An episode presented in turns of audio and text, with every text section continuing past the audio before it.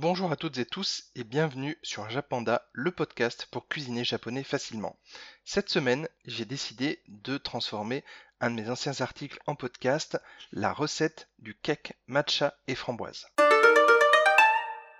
Ce cake est vraiment parfait pour être amené à une soirée, à un pique-nique, et avec sa couleur verte, en plus, il va susciter la curiosité et apporter un petit goût acidulé grâce aux framboises. Et donc, on va passer directement aux ingrédients.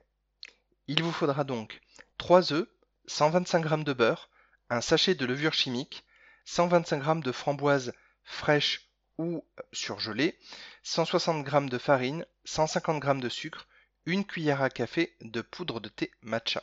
Si vous ne savez pas où acheter votre matcha pour avoir un matcha de qualité, vous pouvez retrouver tous les matchas de mon partenaire Kumiko Matcha, donc du coup sur le blog jappanda avec 2p.fr ou en description directement du podcast sur Spotify et Google Podcast.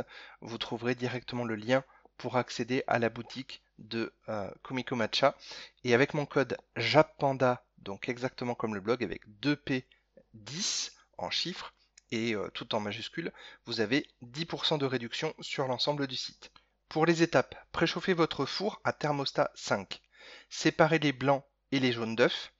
Blanchissez, donc du coup mélangez les jaunes et le sucre à l'aide d'un fouet jusqu'à obtenir une consistance entre la crème et la pâte et réservez les blancs à part. Faites fondre le beurre en petits morceaux pendant 30 secondes au micro-ondes, puis ajoutez au mélange jaune et sucre en fouettant énergiquement afin d'obtenir une pâte homogène. Mélangez la farine, la levure chimique et le matcha ensemble quelques secondes, puis versez un peu de mélange farine-levure matcha sur les jaunes blanchis et mélangez énergiquement. Une fois que le mélange est homogène, ajoutez encore un peu du mélange farine-levure matcha et répétez jusqu'à ce que vous n'ayez plus de mélange farine matcha et euh, levure. Ensuite, dans un saladier, montez les blancs en neige bien ferme. Incorporez les blancs en deux ou trois fois au mélange précédent à l'aide d'une spatule ou d'une cuillère en bois. Faites attention à ne pas fouetter en fait, il faut incorporer. Donc soulevez délicatement la pâte avec la spatule pour enrober le, le, blanc en neige ferme et faire un petit peu comme des rubans par-dessus. Et vous verrez que progressivement, le blanc va s'incorporer au reste de la pâte. Dans un petit saladier ou un récipient, mettez une cuillère à soupe de farine, puis roulez rapidement les framboises sans les écraser afin, euh, afin que la farine adhère framboises. Le but, en fait, c'est d'enrober les framboises de farine pour qu'elles se retrouvent beaucoup moins au fond, en fait, de votre plat à la cuisson.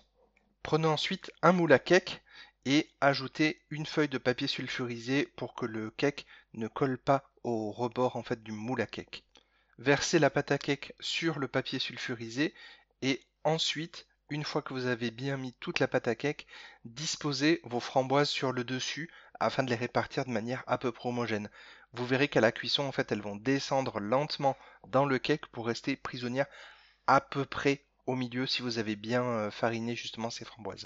Mettez votre cake à cuire, donc à thermostat 5 pendant 25 minutes et surveillez votre cuisson. Pour cela, rien de plus simple. Vous allez donc au bout de ces 20 à 25 minutes de cuisson, vous allez planter la lame d'un couteau dans le cake. Si celle-ci ressort sèche, c'est que votre cake est cuit. Si au contraire il reste de la pâte dessus, attention, il faudra peut-être prolonger la cuisson de 3 à 5 minutes. Mais ça c'est en fonction de votre four et pas tous les fours sont égaux justement par rapport à ça. Donc c'est pour ça que je vous conseille vraiment de surveiller votre cuisson. Pour démouler le cake, attendez qu'il soit bien froid ou bien à température ambiante, parce que si jamais il est chaud, vous risquez en fait quand vous allez le démouler de le casser.